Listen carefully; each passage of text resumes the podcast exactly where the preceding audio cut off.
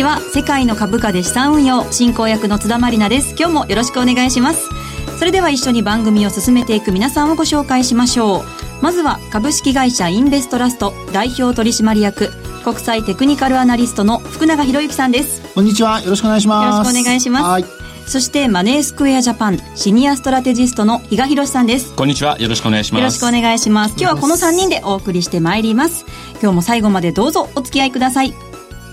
世界の株価で資産運用。この番組は日経平均株価やニューヨークダウが取引できる株価指数 CFD のマネースクエアジャパンの提供でお送りします世界の株価で資産運用それでは最初のコーナー、マーケットの見方をお送りします。このコーナーでは福永さんに足元の相場分析、今週のマーケットのポイントについて解説をいただきます。まず日経平均などの指数を今日は比嘉さんからよろしくお願いします。ちょっと芦田の声を期待してた人には申し訳ないんですが。そんなことないですよ。はい。はい、渋くていいです。日経平均の現物ですね。はい、えー、前日比、えー、11円8000高、2万飛び310円46銭。そしてですね、えー、もう株価指数先物いっちゃいますね、今日は。うん、えー、日経225の方がですね、まあ、前日比プラス2円、2万飛び283円。ニューヨークダウはプラス19ポイント、2万2414ポイント。はい。まあ、かなりですね、ここに来て、日米の株価、あとドイツもそうなんですけど、えー、まあ、買いのトレンドが発生しているという状況ですね。はい。ありがとうございます。さあ、それでは今日のテーマを発表します。ここからの注目点は、米国金融政策と日本解散総選挙。というテーマでお送りしていきたいと思うんですけれども、はいはい、福永さん、連休明けから勢いのある相場ですね。はい、ね本当にあの、まあ、えー、連休の間のニューヨークダウの、あの、上昇が過去最高値更新とかが続いたであるとかですね。8連投ですよね。そうですね。で、まあ、えー、あとはまあ、為替の円安。はい。それからあと、まあ、地政学リスクは後退したわけではないんですけど、はい。ちょっとマーケットではあんまり意識されなくなってきたっていうところがありますかね。はい。為替ドル円は111円51銭のところそうですね。ね昨日は80銭台まで行ってますからね。はい、で、もう間もなく112円とかっていうところにもなってますし、はい、あとそれから、まあアメリカの経済指標がそれほど良くはないんですけど、はい、ただ長期金利の方がですね、えー、少しずつこう上昇してきてまして、はい、まあ、そのあたりがドル円の上昇につながってるっていうところだとは思うんですが、まあ、それが、やはりこう、こまあ、今日のテーマにあります、その、アメリカの金融政策ですね。はい、まあ、そこに、こう、影響してきていると。それからあともう一つは、まあ、これは僕は、あの、あくまでも後付けだと思うんですけど、はいあの、解散総選挙の話ですね。そうですね。はい。で、確かにアノマリー的なものはありますが、はい、まあでも今回の選挙はね、もし本当に解散総選挙やるとなると、中身的に、その、皆さん、納得して投票に行くのかどうかっていうのはちょっと、僕はすごく投票率また下がっちゃうんじゃないかなって気がしてしょうがないんですけど。ただなんでしょう。今日ちょっとなんかの記事で読んだのが、はい、12月以降にアメリカがやっぱもう北朝鮮攻撃をするんだっていうのを安倍さんに伝えたからとか、はい、なんかそういうね、ちょっと因縁メーター、なんかネタとかも出始めてますね。うんじゃあまずは、えっ、ー、と、はい、アメリカの方から、金融政策の方から聞いていきたいんですけれども、はい、FOMC、日本時間の今夜ですけれども、FOMC を前にこう手控えるわけでもなく、投資家はこうリスクオンの姿勢、この理由っていうのは、はいそうですね。まあ日本株に関しては、やはりこう、まあこれまで株価がやっぱりこう下落していたっていうことと、あとは9月9日、はい、まあ建国記念日で北朝鮮ですね。はい、それで8日の日が19,200円台まで売られてましたから、はい、まあ、そう考えますと、やはりこう下落した分の買い戻しであるとか、はい、あるいはその FOMC まで、まあまでっていうと明日からどうなるかわからないみたいな感じになっちゃいますけど、まあ一応そこまでのですね、買い戻し、あるいはその、まあ短期間で取れるものは取っておこうっていうような、まあそういうことからリスクオンになっていると。はい。ですからリスクオンになったと言ってもですね、先週から今週の今日までということで、はい、まあ、たったの7営業日ぐらいですよね。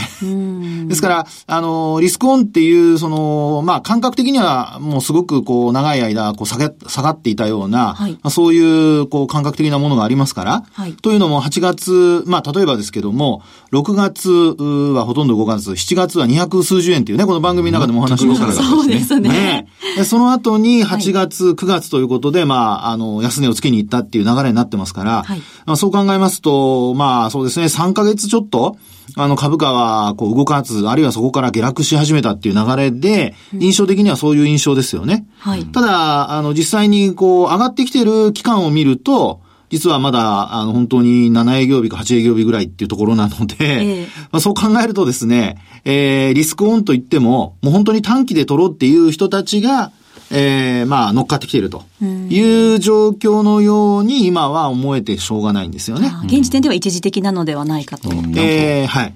リスクオンというより、だからリスクオフの交代みたいな。ああ、そういうことですね。そんなイメージが強いです。はい、積極的にというか、どちらかというと。うん、ですから、ここからですよ、はい、本当にあの、リスクオンっていう形で、あの、どんどん、要は高値を、まあ、更新はしているものの、はい、さらにこう、上昇を続けられるかどうかですよね。で、そうなってくると、もう今日のテーマにありますように、アメリカの金融政策の結果っていうのが、そうですね。ねどんなふうにこう、影響していくのか。はい。ということになりますよね。で、あともう一つはやはりその本当にまあ、あ国連から帰ってきて、はい、えー、解散するかどうかの判断を下すっていうことですので、はい、まあ演説も行いですね、トランプ大統領もいろいろ日本に気を配ってくれたのかどうかわかりませんけども、はい、あの演説の中でですね、はいえー、まあちょっと、あの、逆に私なんかからすると、トランプ大統領の方が、なんか挑発的な っていう感じはするんですけど。だから今日また午前中なんか飛んでこないか不安だったんですよ、実は。そうですよね。あれだけ、挑発してたんで、ちょっとそれ構えてたんですけど、何もなくてよかったなと思います。ね、本当そうですよね。ですから、やはりですね、そう考えると、あの、本当にこう100、100%リスクオンかというと、そういうところにはまだ至っていないというところなのではないかっていうところなので、はい、まあ、要は、あ今回のその FOMC の結果、これね、はい、今のところで見るとですよ、あの、これまでもう金利も2.3、えー、24%ぐらいですかね。はい、長期金利、アメリカの長期金利ですけど、その辺まで上昇してきているのと、それから為替も111円のさっきお話したように80銭台まで入ってきていることからすると、はい、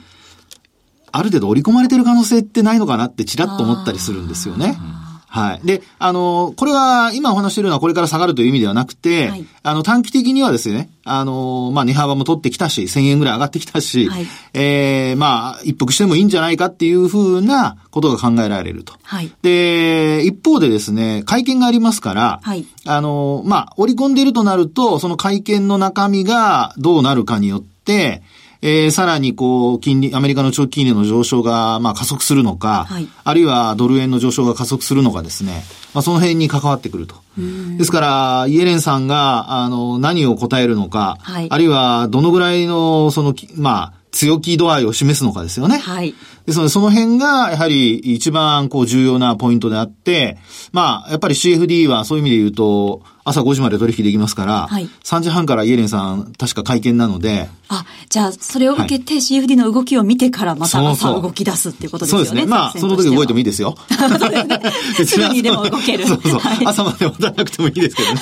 そんな、あの、せっかく起きてたんだったらね。そのまま起きてたいですね。そうそうそうそう。そのままや、ね、なんかアクション起こしてもいいんじゃないかっていう気がしますが。はい。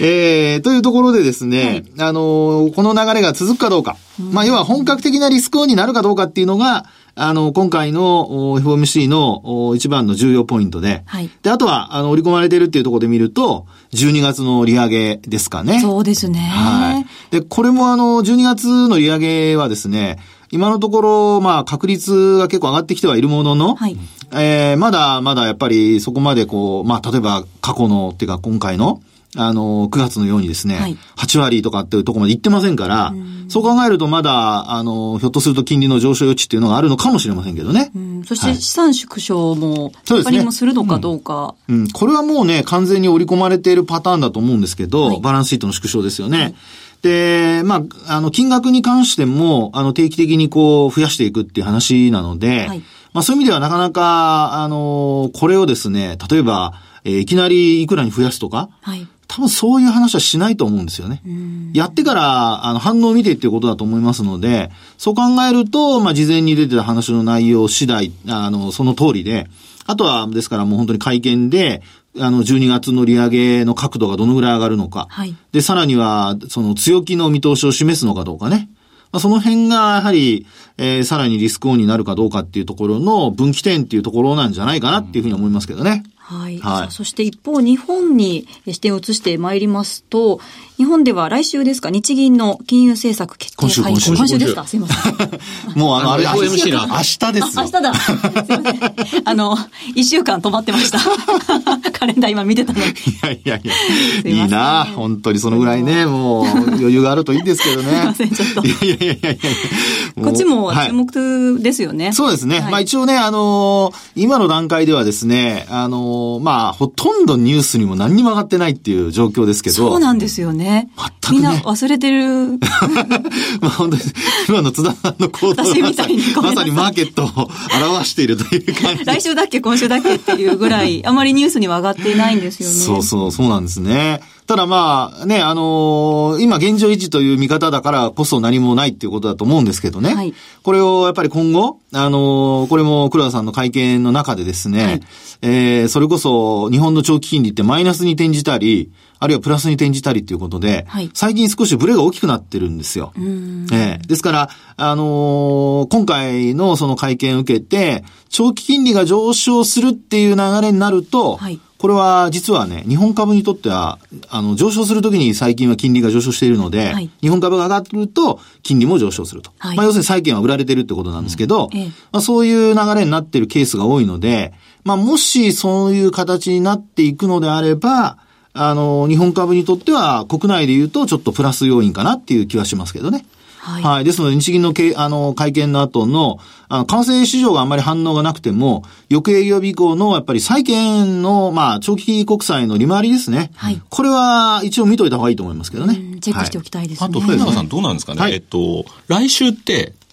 配当の権利確定日が控えてるっていう。そうそう。受給面からすると、はい、そういう意味では、買いが入りやすい今時間帯っていう言い方もできますよね。そうですよね。来週の火曜日が確か権利付け最終売買日だと思いますので、うん、そう考えますと、やっぱり今週末、それから来週のその火曜日までは、やっぱり時給的には、やっぱ買いが優勢っていうことが考えられますんで、まあ、あの、CFD の場合もね、配当値ありますもんね。はい。で、あの、一応目安になるのは225の先物の、もうあの、12月切りに変わってますから、まあ、この価格に、まあ、現物も CFD もおそらく近づいていくような、そういうイメージだと思うんですけども、うん、あの、一応、まあ、そういうのを見ておいてですね、えー、今日ですとですね、日経平均の CFD なんかの価格は先ほど、あの、比嘉さんからお話しいただいたように275円っていうところになってますけど、はい。大体あの、現物の、えー、っと、そうですね、配当の額というのが予想配当ですよ。だいたい140円前後って現物は言われてるんですね。うんですから、まあ、ここから、要するに CFD の価格から140円ぐらい、まあ、落ちるというような感覚で見ていただいて、で、配当落ち後にまた埋めるかどうかっていうね。そうですね。そういう話に、あの、変わっていくと。で、CFD の場合、これまで結構埋めてますよね。そうなんです。そこは素早い動きになってるかな、はい、でも逆に言うと、配当が今度権利落ちがもう終わってしまうと、はい、今度現物が本当下がってしまうとまたそれにつられないとも限らないな。だからそこ、意外とそこがまた境目になる可能性もあるのかなっていう気もしますよね。そうですね。ですから、まあ一応目安として140前後落ちて、はい、そこで現物価格、それから CFD の方に、あの、どちらにこう再生するのかね。まあ、そういうふうに見ていただくと、より判断しやすいのかなっていうふうには思いますけどね。はい。はい。そして先ほど解散総選挙のお話も少し出たんですけれども、はい、あの、1990年以降、解散総選挙は実は9回、うち2003年10月を除く8回で、解散した日から投開票日前日までに日経平均が上昇していたという、うん、ね、あのマリーも調べましたね、津田さん。はい。これでも昨日確か、あの、急に5番からバーって上がったでしょ。ええ、あれ多分野村がこのレポート書いてましたよね。ああ。っていうのが、割と、影響したのかな？なんか、人によっては円安が進んだから急に株が上がったとかっていうコメントしてたんですけど、はい、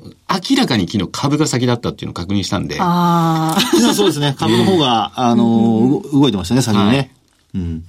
あの、本当に、そういう意味ではね、アノマリ的なものもあるので、はい、これ、あの、まあ、どうしてそういうふうなことになるかっていうと、はい、あの、政権交代してですね、選挙をやるときって意外とやっぱりこれまでは、あの、まあ、えー、与党が有利な時だとか、はい、あの自民党と民主党が政権交代した時以外は、基本的にはやっぱり、あの、与党が有利な時にやることが多いんですよね。えー、ですから、そこで政権基盤が安定するっていうようなことを、まあ外国人投資家が見越して、あの、買うとか。ですから、あの、解散して、それから投開票まで、あるいはそこの前後っていうようなところで、実は期限付きなんですよ。その後どんどん上がるかどうかっていうと、ね、これはね、あの、アベノミクス相場ぐらいで本当にあの政権交代でどんどん上がったっていうのは、まあ、そのぐらいですから、そこはちょっと、あの、割り引いて考えないと。となると、今から買いで入るのは危険っていうことですかね。うん、そこはね、あの、はい、ニューヨークダウなんかは特に、あの、過去最高値更新更新ってずっと言い続けて、ええ、ちょっともう今からは入りづらいなと思いながら、欲しいよね結局また上がってしまって、一気平均もこんな感じじゃないですか。もう安くなってもいつ入るんだとか、高くなってもいつ入るんだ。ずっと言ってるんですけど、今からちょっとこう買いで入るっていうのはどうですかね？これはですね、はい、あの、一つ、やっぱり私目安になると思ってるのは、はいあの、まあ、これもテクニカル的なお話ですけど、はい、えー、例えば終値ベースで、はい、あの、三えっと、6月の20日の、まあ、これ現物の方ですけど、はい、えー、えっと、えっ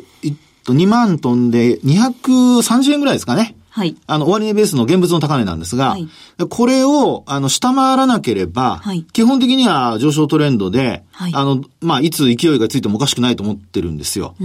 で、なぜかというと、過去の高値を上回ったまま価格が推移してるってことはですね、まあ、それだけやっぱり強気の人たちが、あの、身構えてるってことになるんですよね。はい。ですので、そういう状況の中で価格が、あの、維持されていくとなると、これやっぱりプラスの材料が出た時には一気にまた加速する可能性がありますので、ええ、そういう時にはもう、あの、乗り遅れないようにするっていうことがポイントだと思うんですよね。ですから、あの、ザラバ高値で現物で見ると318円っていうのがあるんですが、はい、それを昨日上回って、なおかつ今日もその昨日の高値も上回ってますよね。はい。でこういう状況の時っていうのはやっぱりそれなりに強気の人たちがいるっていうことになっているので、まあ、あの本当に乗るんだったら遅く乗っちゃダメなんですよ。はい。今ちょっとためがありましたね。はい。ドキッと。あ、だからストップ入れるか入れないかだけです。そうですね。そうですね。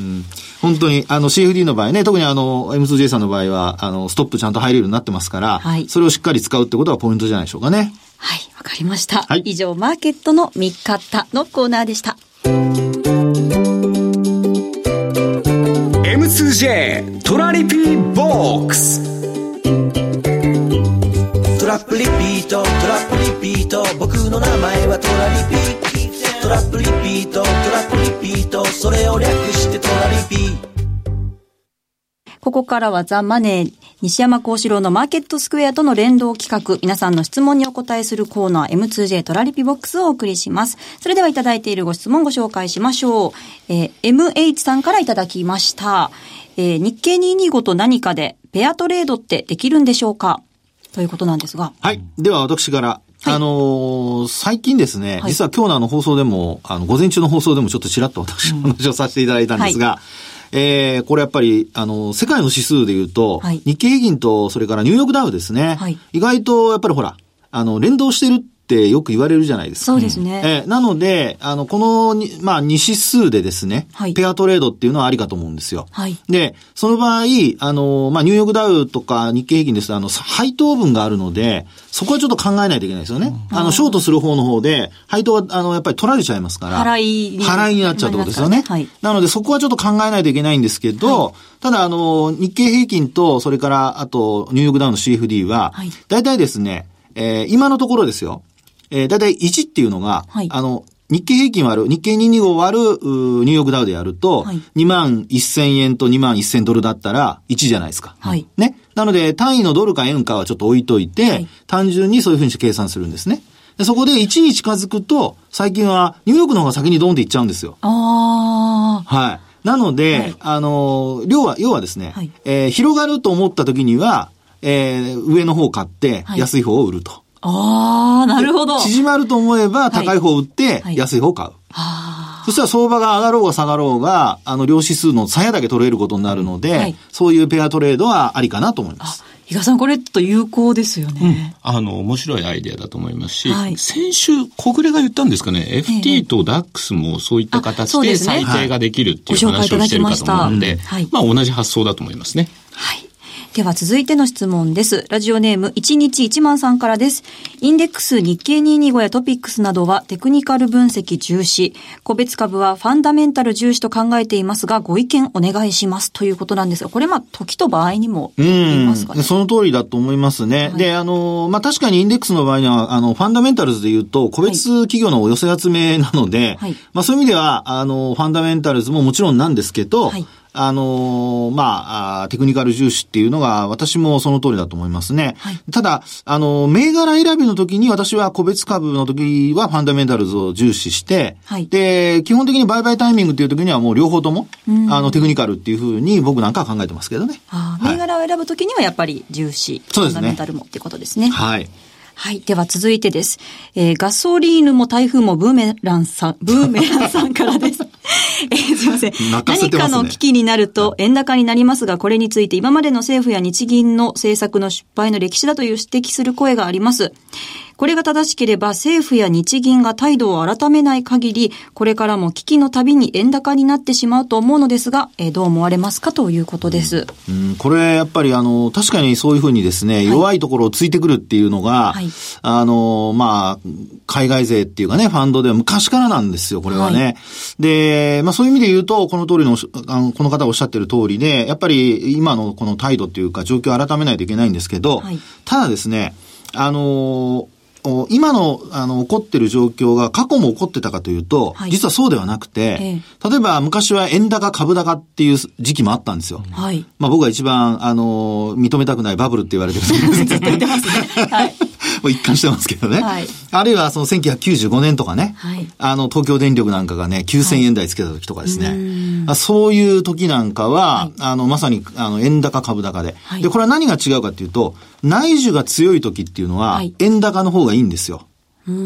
いうのは輸入物価っていうのが、あの、やっぱ必要、まあ必要って言ったら変ですけど、やっぱり輸入するものが多くなってきますよね、内需が強い時は。そしたら円高の方がいいですね。そうそう、安く買えますから。はいですから、そう考えると、あの、円高の方がいいっていう時期もあったので、はいまあ、その時はもう日本買いっていうことで、債券まで買われてましたからね。で、株も買われると。はいですから、そう考えると、あの、一概に、あの、まあ、政府云々だけではないっていうこともありますから、はいまあ、そのあたり背景もね、しっかりと皆さん勉強していただきたいなと思います。はい。こんな感じで毎回リスナーの皆さんの質問にお答えします。ご質問どしどしお寄せください。さあ、ここでいきなりの告知となりますが、お知らせがあります。ドキ。この番組、なんと、なんと、来週、フィナーレを迎えることになりました。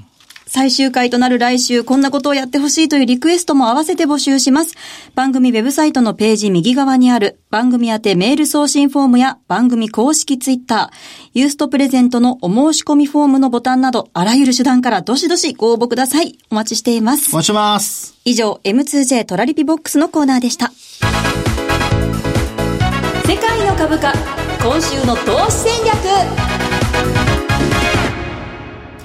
さあ、このコーナーでは、比嘉さんに世界各国の株価指数の動向を分析した上で、今週の投資戦略を教えていただきます。はい。まずは今日の、えーはい FOMC ですかね。ええまあ、あの、ちょっとやはり先ほど、福永さんもおっしゃってた通りで、この先々の金利、どういうふうに考えているのかっていうので、まあ、当たらないんですけど、はいドットチャートというのが出てきますんで、はい、えー番組ホームページに資料が上がっています。まあ、それによると、だから年内1回、さらには来年3回の利上げというのが見られてたわけなんですが、はい果たして本当にそれが可能なのか。まあ、あの、ここに来てですね、あの、利上げ確率年内にもう一回あるんじゃないのっていう期待が高まった背景って、実は先週金曜日ですかね、あ、木曜日か。消費者物価指数で1.9%前年比の数字が出たところからなんかちょっと風向きがちょっと変わってきたかなっていうのがあって、ただそれ一回割と2%に近づいたねっていうだけで、はい。あの、FRB が重視してる PC コアデフレーターなんて、まだまだ高々1.4なんですね。はい。っていうことを考えれば、なかなかまだその物価の部分のところに追いついていけないのに、利上げっていうのに本当に踏み切れるんだろうか。で、あれだけ慎重なですね、イエレンさんなんで、整合性の取れないことでですね、はいその利上げという部分をですね、あまりこう、表立って出せないんじゃないかなっていう気もしますし、で、何よりちょっと気になってるのが、実はまあ、イエレンさんをはじめ FRB の主要メンバーが言ってきてるのが、今資産価格バブルだというのをずっと言ってるんですよ、これ。はい。で、そこに警鐘を鳴らしてて、さらなるここでじゃあ株高、演出していいのかどうなのか。とはいえ、過去のバブルって、金利の引き上げ、政策金利の引き上げで全部破裂してきてるとも言えなくもないので、それを考えたときに今ここでそういった高派的な部分になれないんじゃないのと。その分、期待今高まってた分だけ、そうすると金利はやっぱり、あ、失望で低下。で、ドル売られて、で、金利が低下してるんで、株にとってはフェーバーになってくるんじゃないかなっていうのがですね、すね一応ちょっと私の、はい、えー、考えなんですね。はい。で、まあ、さらには言ってしまうと、ここに来てあの、ハリケーンの影響っていうのももう少し見極めた方がいいでしょうっていうのもあるんで、そうすると今、アトランタ連銀が出してる GDP ナウっていうのも急にドーンと下がってきたと。はい、資料にもありますね。いうのもありますんでね。そういう意味では、まあちょっと今回そんなに前のめり、利上げに関して前のめりの発言はですね、できないんじゃないかな。よくて、現状維持。あの、ドットチャートでですね、はい、そういったところになればまだ御の字かなというような感じで見てて、はい、もう一つ実はお伝えしたいのが、この番組でもですね、何度となくお伝えをしてたのが、FTSE100 の7300ってとこですね。はい。えー、ちょっとそれをですね、大きく下回るという動きがこの直近で見られました。はい、ただ、またその近辺には戻って戻ってきたんですよね。ですね。なのでそういう意味では今ニューヨークダウ日経225、ダックス、これは買いのトレンドが出てるんですけど、はい、唯一どっちつかずっていうのがこの FTSE で、若干ちょっとこのまんま7300下回った動きになるようであれば、はい、売りのトレンドになってきてもおかしくないというふうに思うので、はい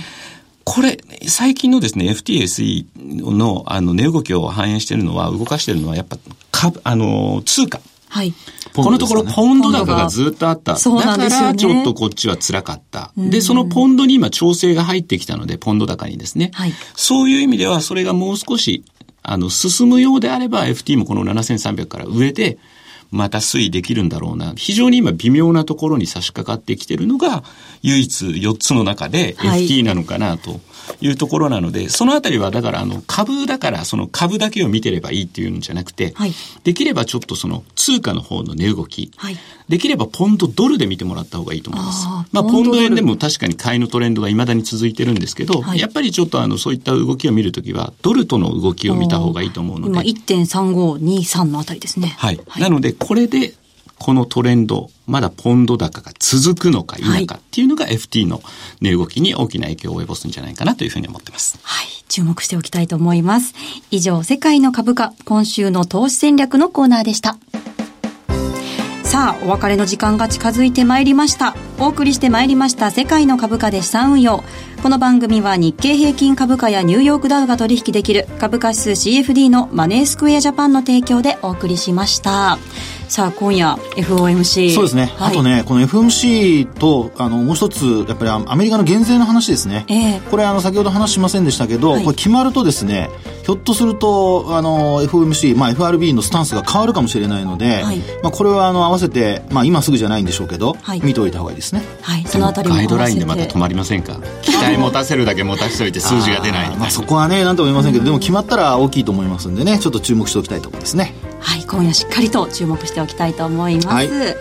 さあ来週はいよいよ最終回となります。ぜひ聞いてください。そうなんです。皆さん、はい、お待ちしてますよ本当に、はい、たくさんお便りお待ちしております、はい、ユーストですもんね。はい、ユーストリームです。さあここまでのお相手は？福永博之と？マネースクエアジャパン比嘉宏と。津田まりなでした。来週は最終回ユーストリームの配信もあります。それではまた来週です。さようなら。さようなら